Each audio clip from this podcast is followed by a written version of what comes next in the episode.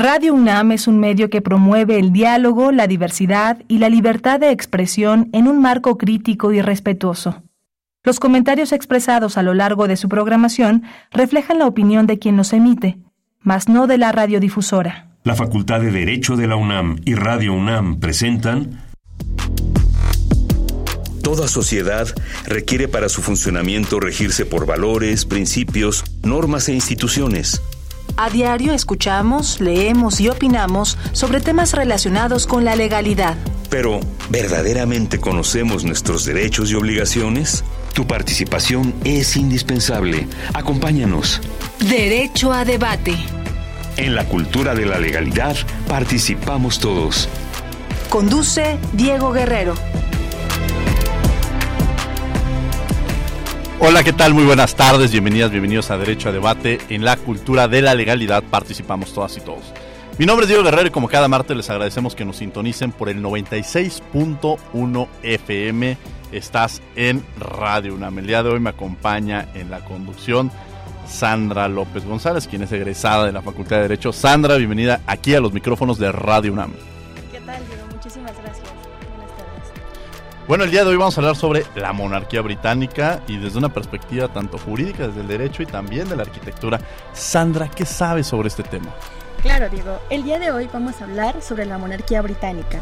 A medida que las fronteras se diluyen y la globalización se consolida, se torna necesario mirar al exterior para apreciar cómo se manifiesta este fenómeno jurídico en diversas latitudes del mundo. Asimismo, este fenómeno es dinámico por naturaleza y se encuentra en constante evolución al tratar de dar solución a los diversos problemas de la vida. Aunado a eso, un objetivo claro de tu programa es la interdisciplinaridad. Por ello, el día de hoy hablaremos sobre la monarquía británica desde el derecho y la arquitectura. Como dijo Winston Churchill, le damos forma a nuestros edificios y después nuestros edificios nos conforman a nosotros. Gracias, Sandra, y ahora vamos a presentar a nuestros invitados. ¿Quiénes son, Sandra? Claro, el día de hoy contamos con la presencia del doctor Gabriel Cavazos Villanueva, académico de la Facultad de Derecho de nuestra máxima casa de estudios. Gabriel, bienvenido a Derecho a Debate. Un placer tenerte el día de hoy aquí en los micrófonos. Gracias Sandra por la invitación, encantado de estar aquí. Muchas, muchas gracias. ¿Y quién es nuestro otro invitado, Sandra? También contamos con el doctor William Brickman Clark, académico de la Facultad de Arquitectura de la máxima casa de estudios. Bienvenido, William, a los micrófonos de Derecho a Debate. Diego, gracias por invitarme. Sandra, Gabriel, un gusto. Y bueno, un tema tan interesante, la verdad es que ocupa parte de los espacios. Cotidianamente pensamos y reflexionamos sobre la monarquía británica. Bueno, al menos a los que estamos aquí nos interesa mucho el tema y esperemos que a quienes nos están escuchando también. Y Gabriel, platícanos un poco sobre la monarquía británica, que es el tema que vamos a abordar el día de hoy. Pues bueno, eh, yo creo que tendríamos que decir eh, que la monarquía británica eh, es quizás eh, por mucho la monarquía más famosa del mundo en este momento. Eh, pues por su dimensión, por su influencia, por su eh, impacto mediático, por um, incluso por su duración histórica y por su significado social eh, que ha trascendido eh, pues las fronteras de, de lo que ahora es el Reino Unido de la Gran Bretaña e Irlanda del Norte la influencia que tiene en los países de la eh, llamada Commonwealth o Comunidad Británica eh, de Naciones, los eh, personajes que, insisto, son conocidos por, por distintas circunstancias. Entonces, hablar de la monarquía británica es hablar de ella desde muchísimas dimensiones y, y bueno, creo que esta vez nos tocará abordarla desde un punto de vista, digámoslo así, jurídico político, ¿no? y, y una parte importante es pensar en ella eh, con base en su legitimación y por qué las monarquías todavía son vigentes, ¿no? Y pensemos en una monarquía como un sistema de gobierno, ¿no? En principio es un sistema de gobierno tal como lo puede ser una república y, cuando pensamos en una monarquía a lo mejor se nos viene a la cabeza un sistema que pudiera ser anacrónico, ¿no? Vetusto, eh, Sí. antiguo, pasado de moda, eh, que no tiene una cabida en una realidad moderna. Pero a lo mejor también si pensamos en una república, pues tampoco el concepto es tan nuevo, ¿no? O sea, hablamos de una república en el siglo V antes de Cristo, pues, pues este, obviamente con sus evoluciones, pues tampoco es nueva. Eh, incluso aquí en, en, en, en nuestro entorno geográfico, eh, algunos estudiosos clasifican, por ejemplo, al gobierno que tenían los tlaxcaltecas como una especie de república. Entonces, eh, todos estos conceptos, pues obviamente han ido evolucionando a lo largo, eh, a lo largo del tiempo y entonces a veces toda esa parte de la, de la monarquía, insisto, puede parecer anacrónica eh, en muchos aspectos quizás lo sea y quizás ese sea su propósito, dar un sentido de estabilidad. Eh, un sentido de estabilidad eh, en un mundo cada vez más cambiante y sobre todo en sistemas eh, políticos en donde las ideas convergen a veces de una manera que puede llegar a ser hasta violenta, ¿no? Lo pongo entre comillas, y de repente tener una estructura, ahora sí, que hablando de, arquitectura, un edificio estable, pues habla de algo que puede cumplir un propósito. Eh, igual y podemos volver sobre eso un poquito. Eso que decía sobre un edificio y, aprovecho con William para decirle qué tan estable crees que se encuentra la, monarquía eh, británica en estos momentos sobre esta figura que decía ya Gabriel sobre que podría interpretarse que es anacrónica y demás. ¿Cómo la ves tú? Es, es a mí lo que me interesaba cuando platicaba eh, contigo, Diego, sobre, sobre este programa es que luego uno se vuelve medio famoso viral por cosas que no quiere. El chiste es que yo le entré al chisme de la corona y este y me sorprendía mucho hablando con, diferentes personas sobre este chisme que tenemos ahorita del, del, este, Harry y todo eso. Eh, cómo en efecto parece haber desde muchos lugares reacciones muy eh, negativas o eh, virulentas en, contra de la monarquía o las figuras monárquicas o las personas que, pertenecen a estas familias monárquicas. Eh, y no estoy diciendo que esté mal ni bien, ¿no? Simplemente me, sorprendió porque justo como, como decía Gabriel, creo que al, al final del día y, me gustaría que Gabriel nos hablara más de esto porque él sabe, ¿no? O sea, sí, lo que tratan de darte es este, este sentimiento de, yo la palabra que, quiero usar es, es una de un, filósofo francés que se llamaba Albert Ribaud, más bien filólogo, eh, él, decía fixité, ¿no? Que era fijeza. Y eh, Ribaud lo usó en, en sus estudios sobre el Timeo de Platón, que es una, una cosmogonía, eh, y decía, al final del día, todos estos relatos de los que nos hablan es como de cierto, pues voy a decir como de cierta pulsión o cierta naturaleza de la, entre comillas, razón humana de lograr fijeza. ¿no? De, de que pues, al final del día, si volteas, todo es un desmadre, todo está cambiando todo el tiempo, este, no hay nada alrededor de ti más que caos, y parece ser que siempre con eh, lo que tratamos de hacer con, con la razón es ¿no? Fijar en la medida de lo posible las cosas. Y entonces justo yo pensaba esto que ya había dicho Gabriel, ¿no? Em, pues la monarquía, la idea de que esté en un cuerpo incorporada esta fijeza, pues por supuesto que nos parece anacrónica, pero eso no significa que no hemos dejado de tratar de fijar cosas, ¿no? Una república también tiene ciertas intenciones de fijezas, las democracias liberales, las constituciones, todas estas cosas que muchas personas que odian a la a las monarquías les encanta, ¿no? Pensemos en una constitución, que sería como el, caso más ejemplar, ¿no? Tienen la, misma tienen la misma pulsión. Entonces eso me pareció interesante. De nuevo, no estoy diciendo que nos volvamos monárquicos ni nada por el estilo. Simplemente me pareció interesante eso, ¿no? Y la arquitectura ha sido históricamente, pues ya lo dijeron, qué buena cita la de Churchill, ¿eh? No me la sabía. les diría que se las va a robar a ustedes, pero pues no, porque es de Churchill. Pero eh, la, arquitectura históricamente ha sido una de las herramientas más eficientes de las cuales ha gozado eh, la cultura humana para visualizar esta fijeza. O sea, para darle un componente físico, material, visual, táctil, a nuestra idea de eh, fijeza, de cosas que perduren, de que vayan más allá del cambio de los tiempos, de las personas, de las sociedades. Entonces, ahí hay una cosa muy, muy interesante en la cual se unen los dos.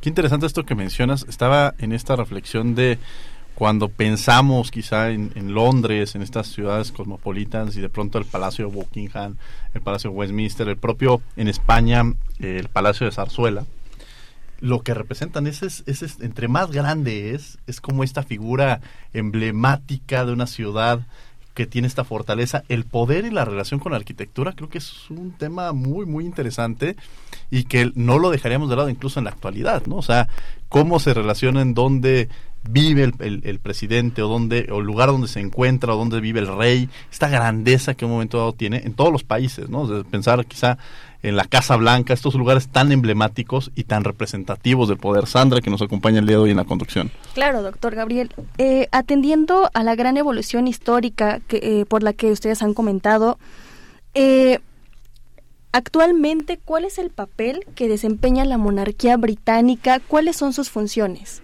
Pues yo, obviamente vamos a, contestarlo también desde una desde una perspectiva jurídica. Muchas gracias por la pregunta, Sandra. Creo que nos da oportunidad de contextualizar algunas cosas. Pero eh, seguiría con la idea de William, que me, que me, encanta. Aparte, tengo que decir, tengo que confesar que, que la arquitectura es de, mis bellas artes preferidas. Algo pasa ahí, ¿eh? Abogados y arquitectura siempre se llevan bien. luego platicamos. ¿Quién, sabe por qué? Pero bueno, pensaba también, ahorita que estabas comentando toda esta parte de la fixité, la estabilidad, ¿no? Lo que decías de las, eh, de las ciudades, lo que mencionaste de los edificios, Sandra, en relación a la cita de, de, Churchill, pues justamente una función de la monarquía es esa eh, parte eh, estable eh, en un sistema gubernamental. Eh, los británicos dicen en su derecho constitucional que el derecho constitucional está la constitución, que vamos a pensar en la constitución británica, que por cierto es una constitución dispersa, no es un marco jurídico unificado, es una constitución dispersa. Tiene dos partes de acuerdo a los antiguos constitucionalistas, que los estudiaba la reina Isabel, que, que recién murió ahora en el mes de septiembre pasado y decía que la Constitución tiene una parte, le llaman en inglés eh, dignified, ¿no? Como una parte justamente solemne, ¿no? Y una parte efficient, ¿no? Una parte eficiente. La parte solemne es esa parte de estabilidad, justamente. Esa parte que asegura eh, que haya una representación continua del Estado. Y esa es la función principal de la monarquía. Pareciera una eh, función que no tiene ningún sentido o que no tendría mucho sentido práctico. Pero lo, lo, tiene y mucho, porque todos los países, aunque seamos repúblicas, necesitamos rituales. Claro. Necesitamos rituales que nos recuerden esa parte de la importancia de que el Estado funcione, de que haya un equilibrio de los poderes, que la política visceral no se coma ese equilibrio de poderes. Y en ese contexto, eso es justamente lo que representa la, la monarquía cuando veíamos eh, esa serie famosa de The Crown que salió en Netflix y que reproducían algunos eh, eh, parlamentos de la reina, que no sabemos si sean reales o no, pero donde decía que aparte de su función era estar callada o no decir mucho, pues eso es una parte importante, porque justamente eso es lo que lo mantiene fuera de esas vicisitudes políticas y representa esa estabilidad del Estado. Eh, eso es una parte importantísima. Me, recuerda eh, ahora mismo aquí en México en las noticias. Eh, sale de manera muy relevante lo que aconteció en la conmemoración de la Constitución el domingo pasado en la ciudad de Querétaro, que quién se sentó cómo, que dónde sentaron a cada quien, que si se paró, que no se paró. Caray, los rituales son importantes claro, en una claro. república.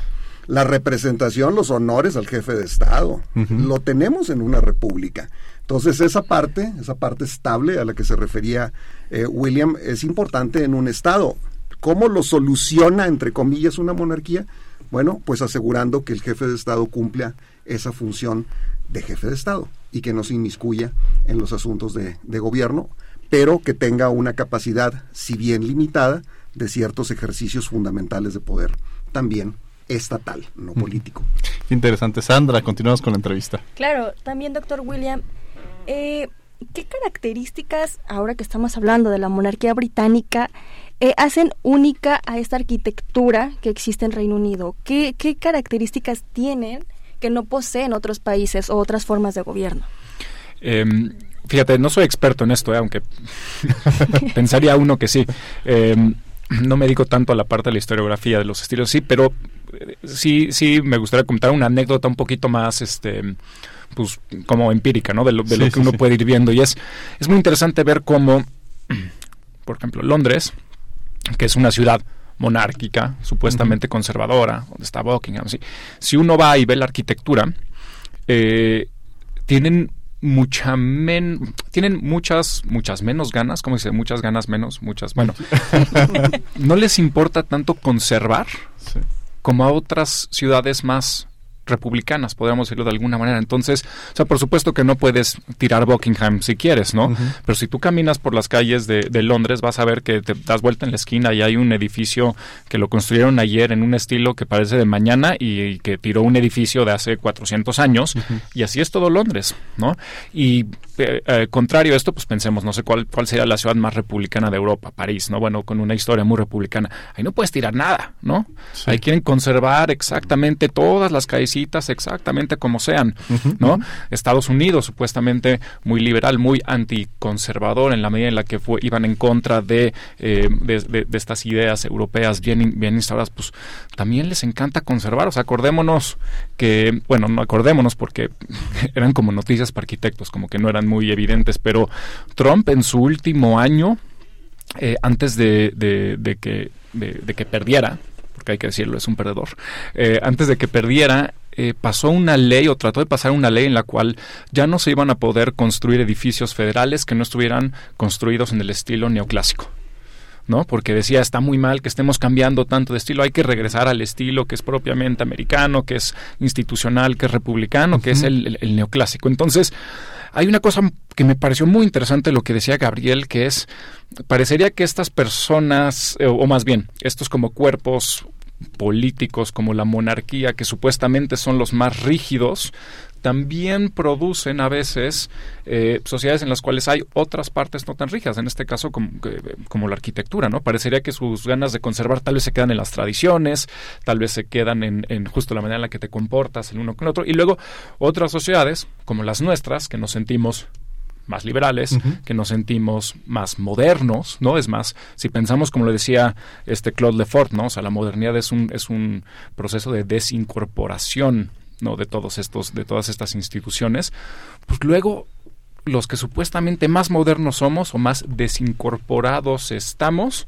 replicamos arquitecturas más conservadoras y más tradicionales ritos más conservadores y más tradicionales. Y pues a ver, al final del día, lo dijo Gabriel, tenemos un presidente viviendo en un palacio, ¿no? Y eso a nadie le, saca de pedo, ¿no? Es como, sí, somos antimonárquicos y cómo es posible y no sé qué, pero el presidente está en un palacio.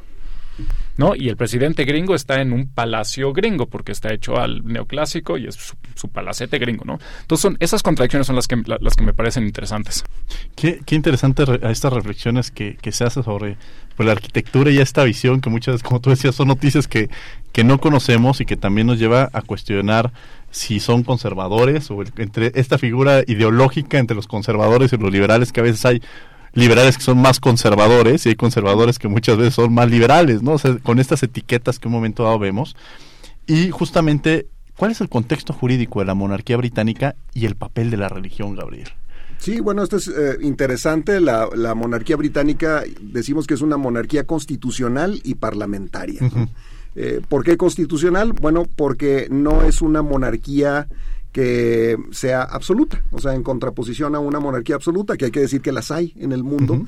De una manera muy rara, ¿no? Pero, pero todavía hay monarquías absolutas en el mundo, particularmente en algunos países árabes hay estas monarquías eh, eh, absolutas, aunque a veces este, no las tengamos bien identificadas, pero la monarquía británica es una monarquía constitucional, es decir, está supeditada a una serie de leyes constitucionales. Ya decíamos que eh, el Reino Unido de Gran Bretaña e Irlanda del Norte no tiene una monarquía, una constitución escrita única, como es la tradición, por ejemplo, estadounidense o mexicana, sino una serie de leyes con valor constitucional emanadas del Parlamento, que es soberano, y entonces toda la actividad de la monarquía está supeditada a estas leyes constitucionales.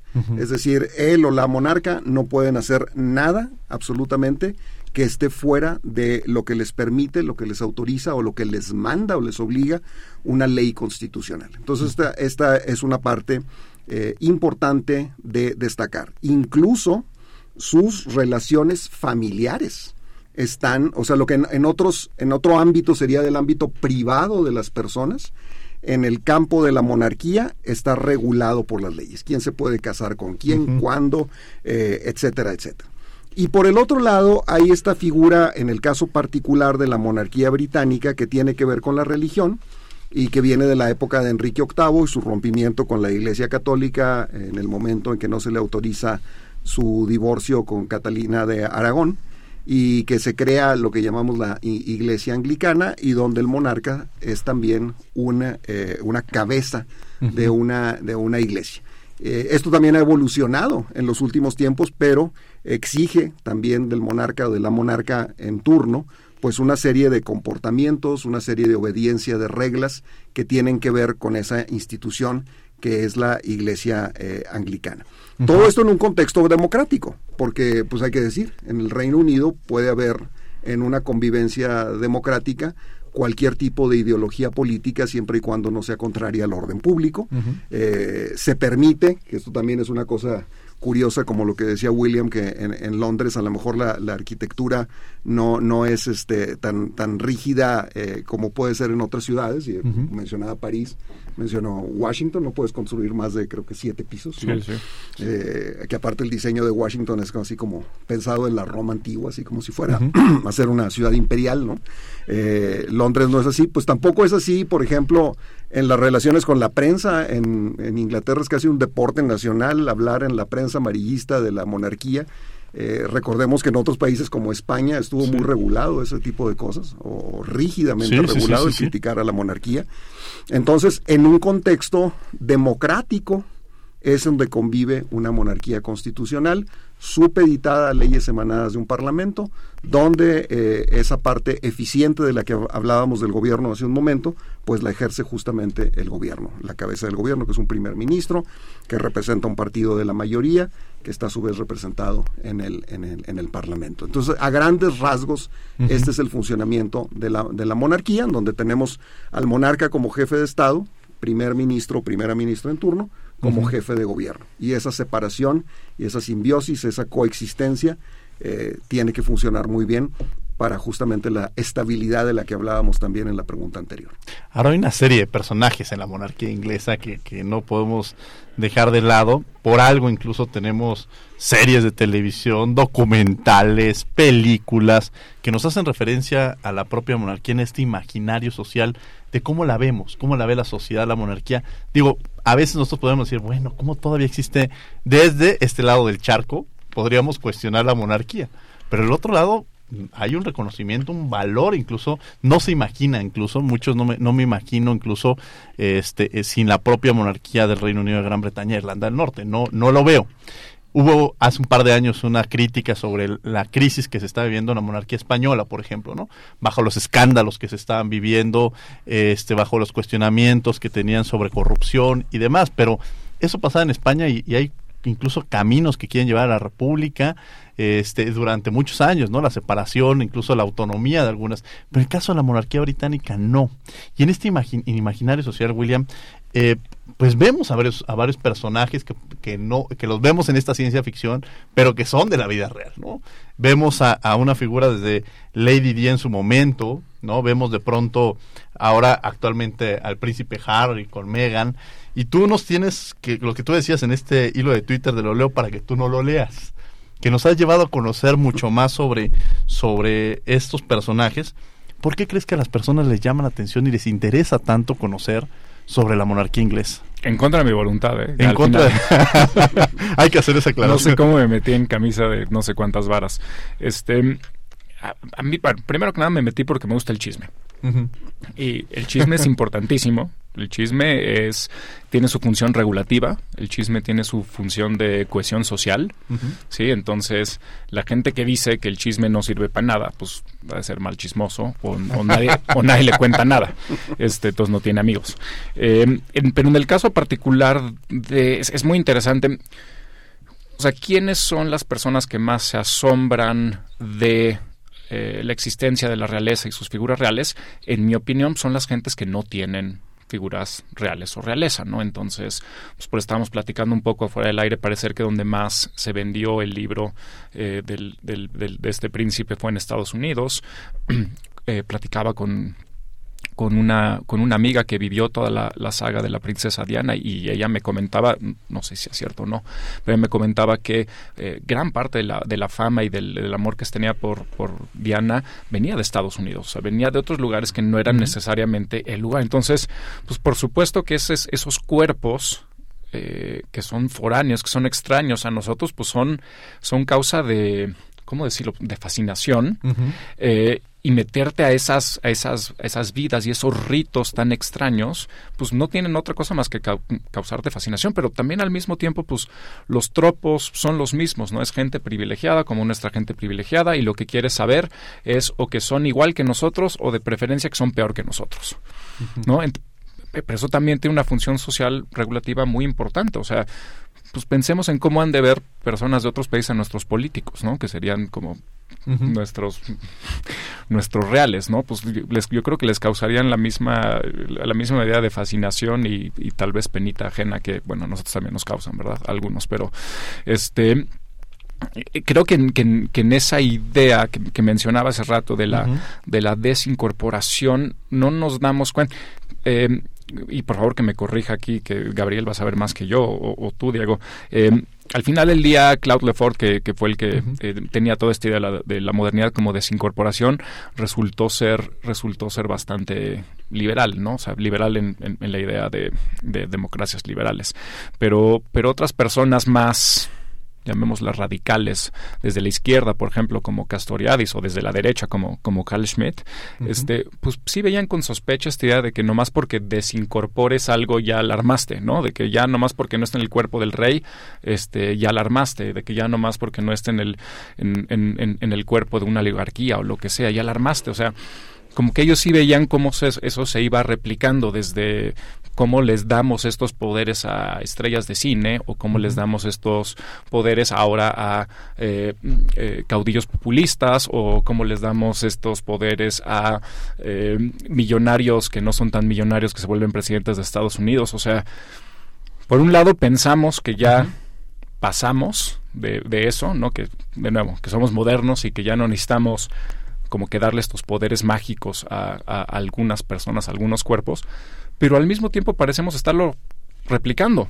¿no? Parecemos estar en diferentes cuerpos y, y, creo que ellos siempre van a causar este tipo de, de, fascinación, ¿no? Entonces, para nosotros es la corona, pero nosotros tenemos nuestras estrellas de telenovelas, nosotros tenemos nuestros políticos, nosotros tenemos, o sea, todo el tiempo estamos eh, dándoles este para usar la palabra de, Benjamin, estamos replicando este aura y ponen, poniéndoselo a ciertas, este, a ciertas personas. No hemos dejado de hacer eso.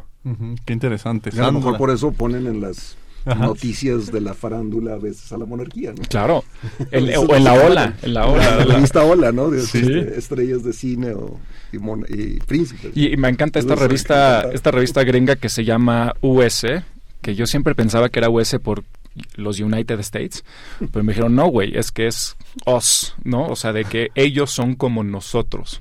Entonces hay esta cosa de abres la revista y ves a una, a una actriz de cine que supuestamente es perfecta y con mucho dinero y la ves comiéndose unos chetos, ¿no? Así de, es que es, al final del día es como nosotros, que no es porque es una estrella de cine billonaria, pero come chetos como nosotros. Entonces ahí está, ¿no? Sí, está, me recuerdo la foto, una, alguna vez que estaba en Londres, la foto era la reina bajándose a comprar fruta, ¿no?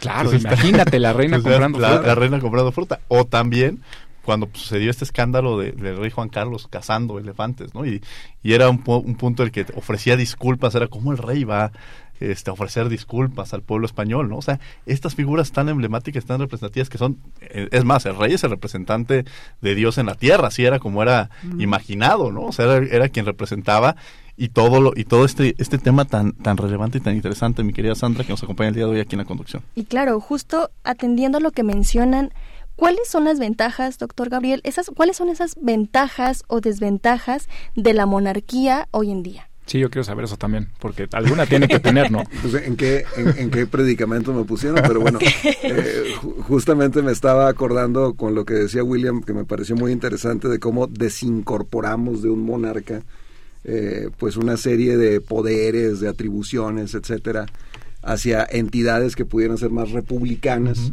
Y de repente pues no hay tal desincorporación porque también las ponemos en estrellas o en los mismos políticos o en donde sea.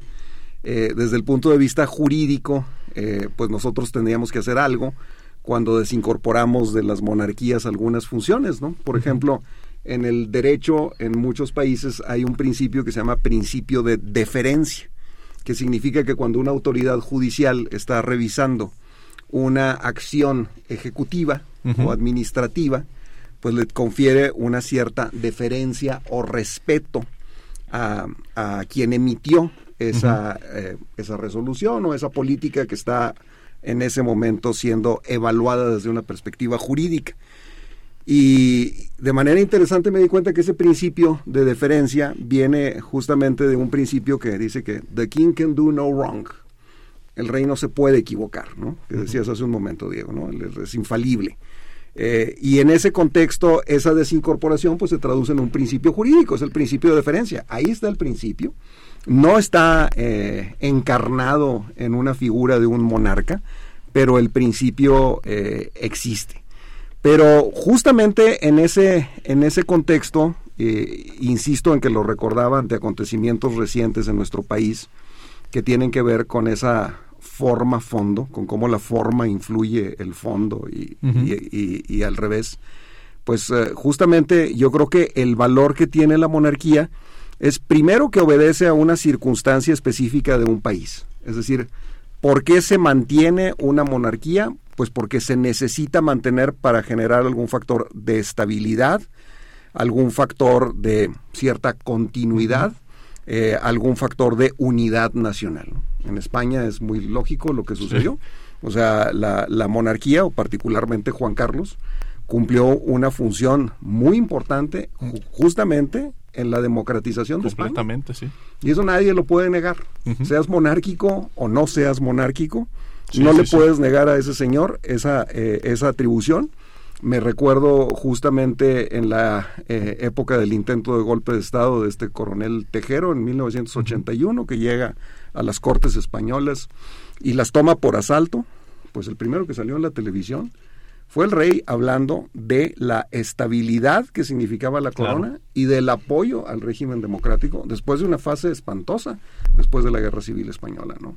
Entonces, ahí cumple una función específicamente para España en un momento histórico determinado. ¿Qué función cumplió el rey Jorge en la Segunda Guerra Mundial? ¿Qué función cumplió la reina Isabel no nada más para Inglaterra, sino para la comunidad británica de naciones?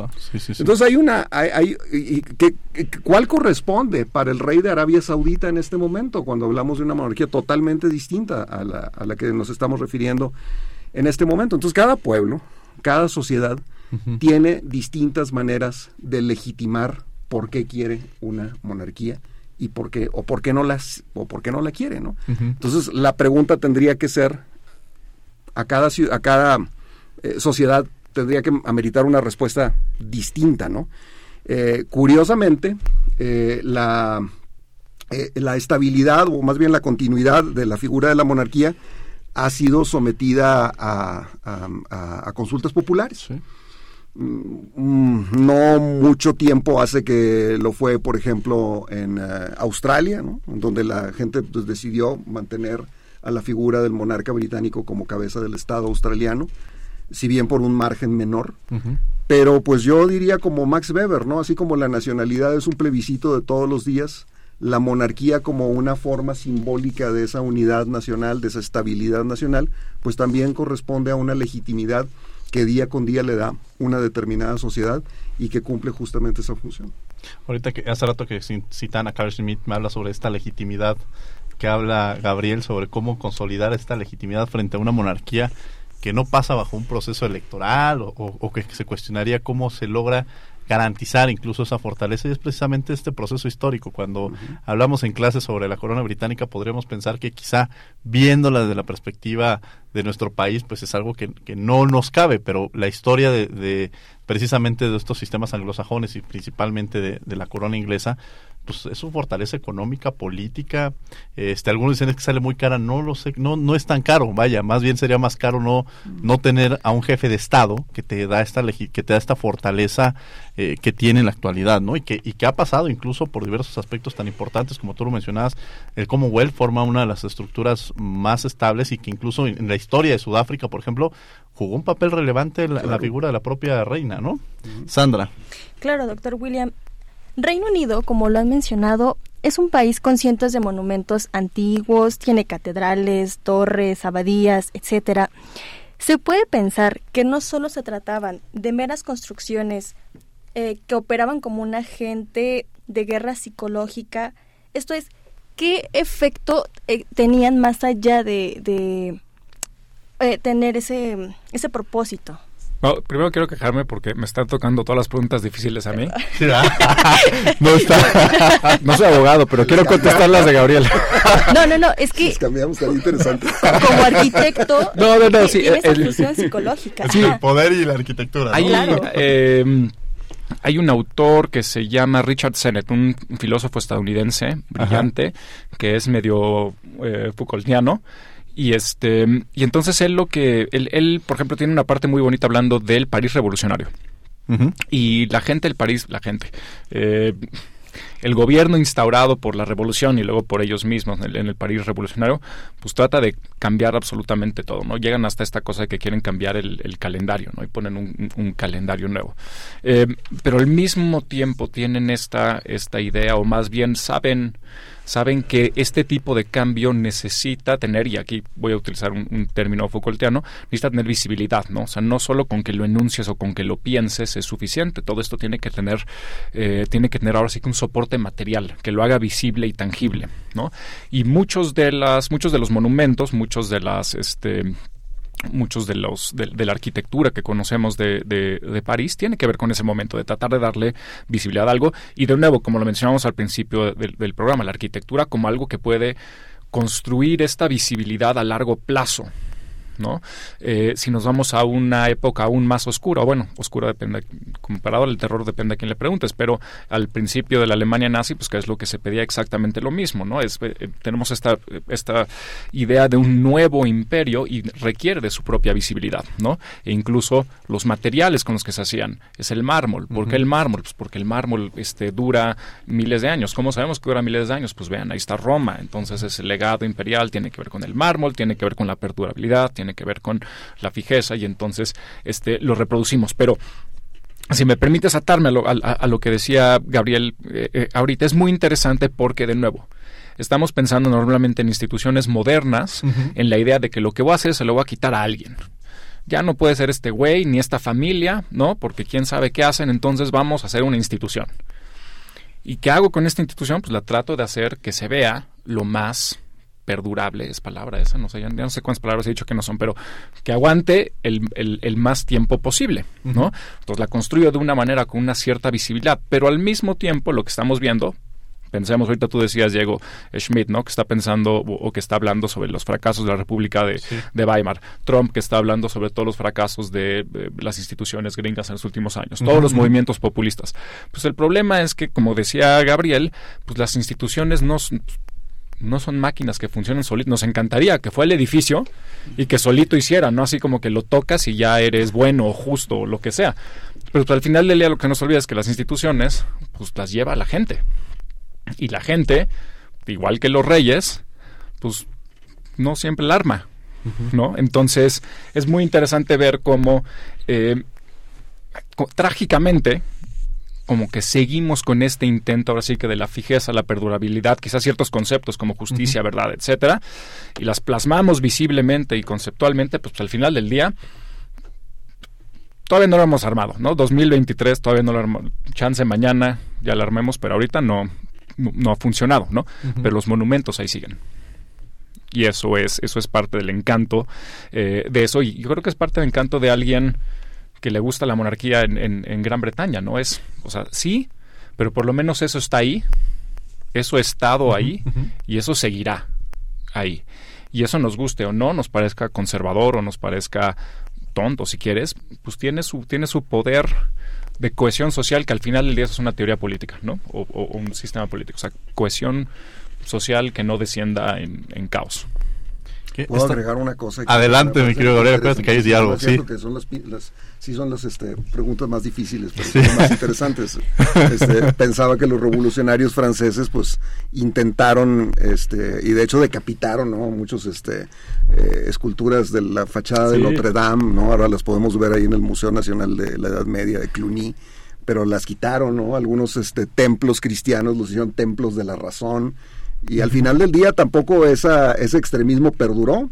Y ahí está Notre Dame y es una regresó y es de la Edad Media. Claro. Y se quemó hace un par de años y a todos nos dolió y si a alguien le dolió fue el pueblo francés. ¿no? Pero espérame, se Y- quemó y qué tal y es y cómo lo vamos a reconstruir. ¿Y cómo la vamos a reconstruir? Idéntico. ¿Bajo qué? Tiene que ser idéntico a como Sí, estaba antes. Entonces eso eso es, eh, es interesante, ¿no? Eh, sí. Y ahí está Versalles también y ya no hay Sí. monarquía absoluta, ¿no? Pero ahí sigue Versalles. Ca- Sí, Castoriadis, que era más radical de eso, decía, y creo que tiene que ver mucho con México. Por ejemplo, Castoriadis, al, creo, al final de su vida, no, no me acuerdo si ya lo publicó o no, porque ya no me acuerdo, pero Castoriadis decía, eh, ya un, un, este, teórico de la democracia como muy radical, y decía que nunca iba a poder haber democracia real con religión. ¿no? Entonces él decía, ¿por qué? Porque al final del día la religión es la incorporación.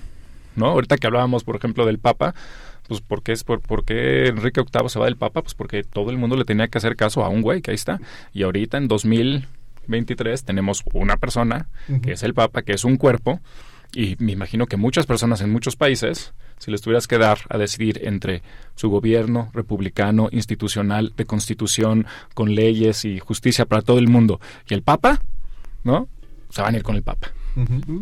Como Cuauhtémoc Blanco, ¿no? Él, él dijo algo así. O sea, Cuauhtémoc Blanco se iba con el Papa. Con el Papa no te metas. Claro, Y el tema de solemnidad es muy interesante, que esto, Claro. esto que traen a la mesa, que es este toda esta representatividad y que la ocupamos mucho, en, incluso la universidad, hay un procesos tan solemnes, este, en todos los espacios se vuelve este tema de solemnidad y el tema también de los monumentos que nos dan i- esa parte de poder y de identidad.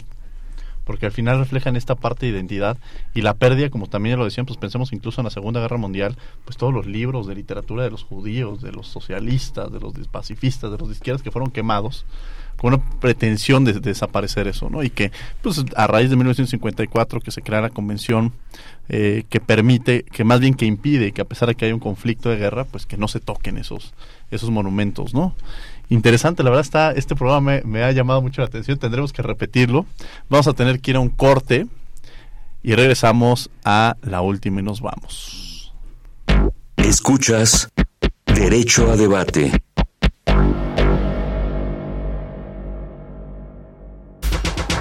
Síguenos en Instagram, Facebook y Twitter como Derecho a Debate.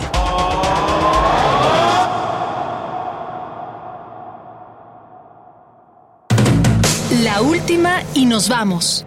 Está, estamos de regreso en los micrófonos de Radio UNAM, estos 96.1 FM. Estamos hablando sobre la monarquía británica del derecho y la arquitectura. Y bueno, la última y nos vamos aquí, tema libre con lo que ustedes quieran cerrar. Aquí no hay pregunta, alguna conclusión, alguna reflexión que tengan. Empezaremos contigo, Gabriel.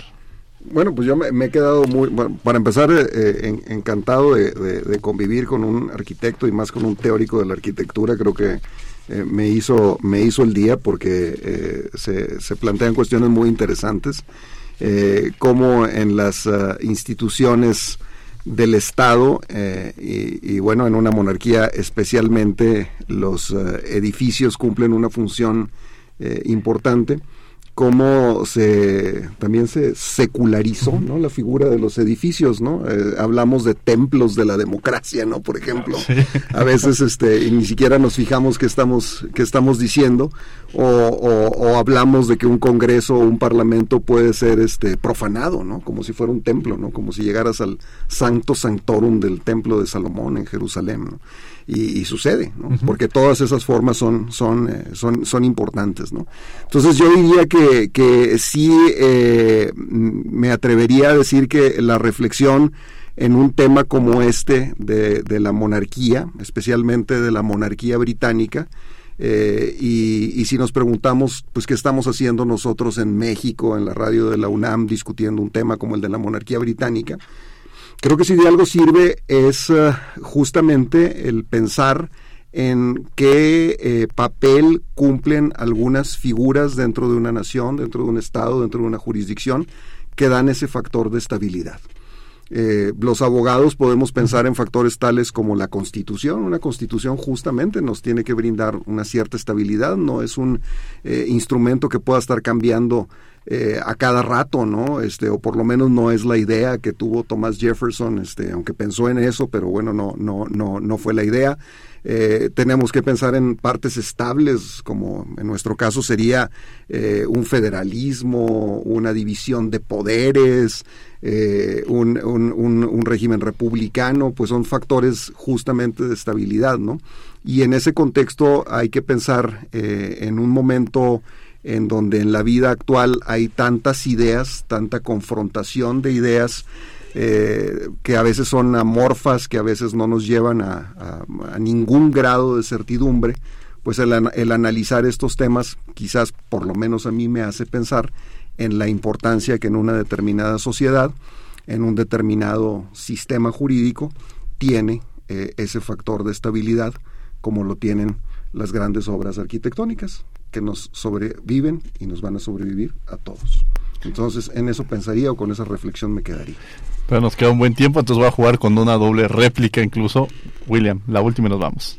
Yo me quedo con que no sé por qué siempre me acabo llevando con abogados. O sea, ahorita que estaban hablando, me, me ponía a pensarlo porque como que técnicamente yo pensaría que son probablemente como lo más apartado a quien uno es luego como, como arquitecto académico y así, ¿no? Porque el, como siempre está el mito del abogado de alguien muy demasiado propio, por decirlo de alguna manera. Pero, pero hoy platicando con, con, los dos, con, con tres, em, como que te das cuenta que sí, hay cierta sí hay cierta practicidad que tiene que ver con todo lo que está diciendo eh, Gabriel, que, que, viene un poco a la naturaleza de, de él y la abogado, ¿no? Y, y lo, lo, decía ahorita Gabriel y me puse a pensar, todas estas, todas estas instituciones, edificios, etcétera, pues quieren darte una medida de estabilidad, ¿no? Que es, que es muy importante.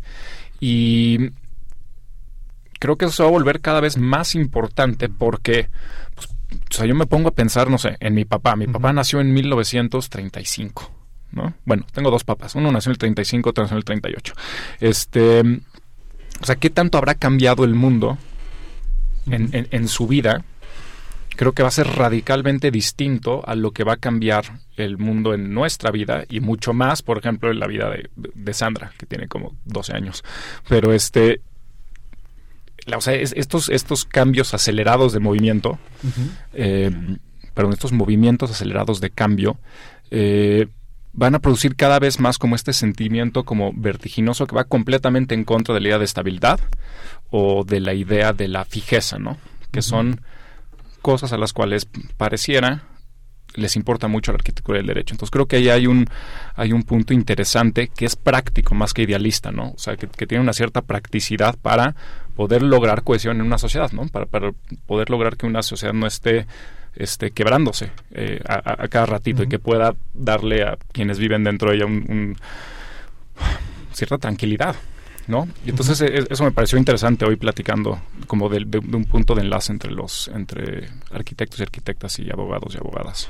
Ahora, ¿tienes algo? Yo ahora que he escuchado tu podcast civil el, tanto el de Pinocho como este de la sirenita tienes ciertos rasgos este es que te digo siempre acabo, siempre acabo con abogados no sé cómo pero siempre acabo hablando con con abogados y abogadas como interlocutores no sé por qué pero bueno ahora en este contrato que incluso se plantea hay que luego platicar sobre ese tema.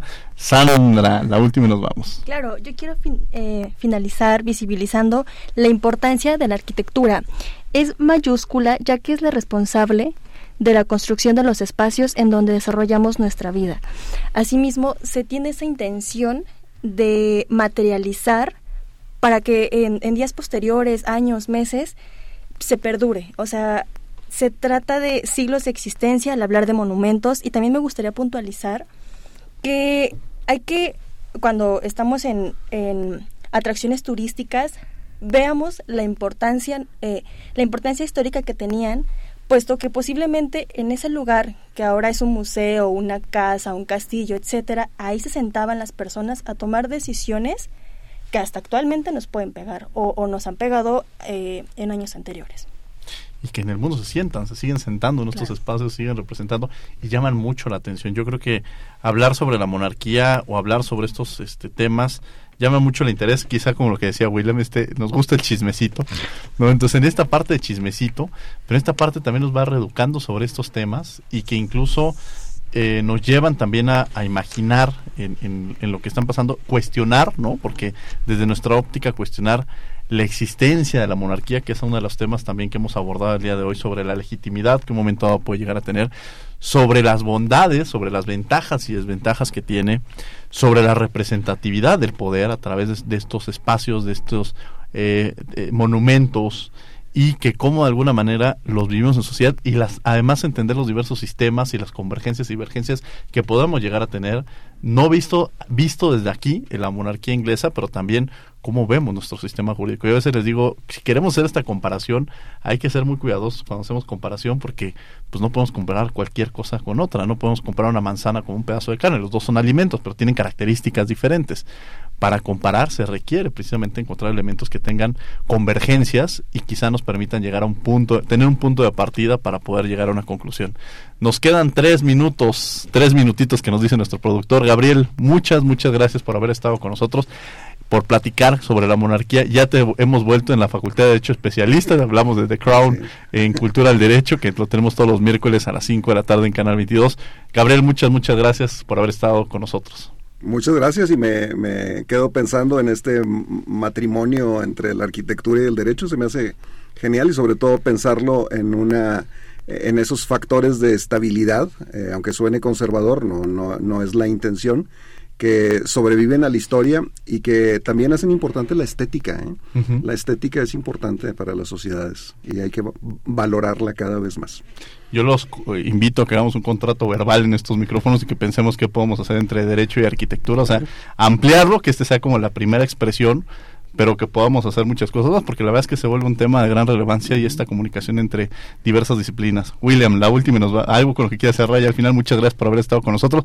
Había escuchado el podcast y la verdad es que me llamó mucho la atención tenerte aquí y que podamos generar también, construir, hablando de los arquitectos, que tenemos ya ahorita la base, tenemos el terreno, pero una construcción sólida entre el derecho y la arquitectura pues les agradezco muchísimo por invitarme y nomás me quedaría al final con algo que dijo Sandra, que creo que es muy importante. O sea, al final dijo, eh, también en esta cosa de hablar de monarquía y todo, como que Gabriel, Diego yo estamos hablando, pues hay ciertas ventajas, ¿no? De la fijeza, de la estabilidad, pero lo que dijo Sandra es muy importante. También, también es la manera en la que puedes fijar ciertas estructuras que quizás son injustas, que quizás no son tan buenas, que en el momento en que logras vincular esa visibilidad de la arquitectura, de las prácticas, de la ley injusta o lo que sea, eh, le da más fuerza y le da también más perdurabilidad. Entonces también, como decía Sandra, pues hay que pensar que a veces eh, estos lugares ¿no? Palacios, etcétera, también son los que han ayudado a que, que muchos de estos de, sistemas injustos también